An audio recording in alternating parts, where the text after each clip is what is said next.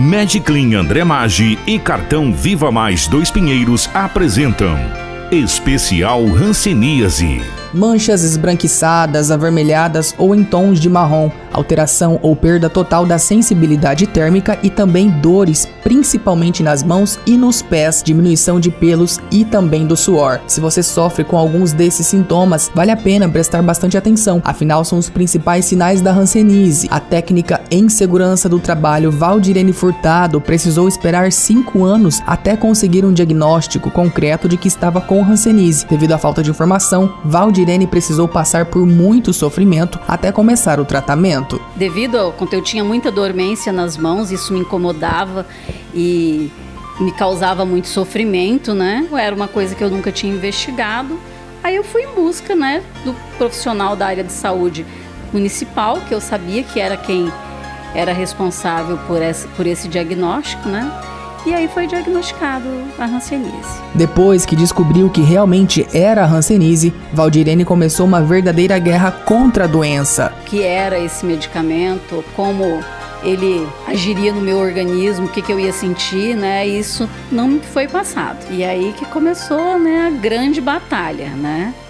Porque eu não conseguia mais trabalhar, porque era muita dor, né? Ninguém me falou que isso era nos nervos e que eu sofreria porque os medicamentos estariam bombardeando né, a doença e que aí esses nervos seriam comprometidos. A partir do momento que uma pessoa é diagnosticada com a doença, ela começa o tratamento. De acordo com a coordenadora do Centro de Referência em Hanseníase de Sinop, Maria Auxiliadora, toda a medicação é distribuída de forma gratuita nas unidades básicas pelo Sistema Único de Saúde, o SUS. São antibióticos, né, combinados é onde a pessoa diagnosticada multibacilar, porque são dois tratamentos, aquele que faz pauce bacilar só seis meses, que a gente não está encontrando mais, né?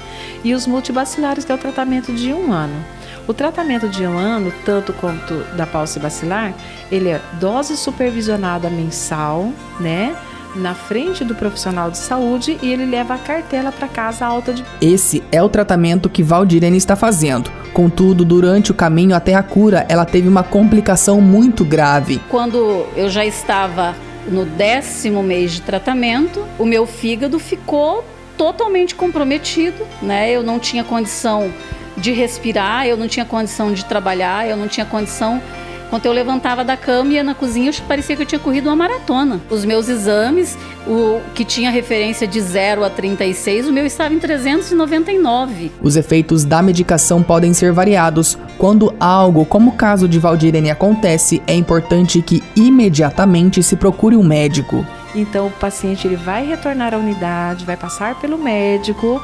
Não é por isso que teve reação que vai parar o tratamento, porque há outras medicações de segunda escolha que o médico vai substituir e o tratamento vai seguir. Vale ressaltar que mesmo com o fim do tratamento de um ano com a medicação, é importante seguir com um acompanhamento médico para validar o resultado do tratamento.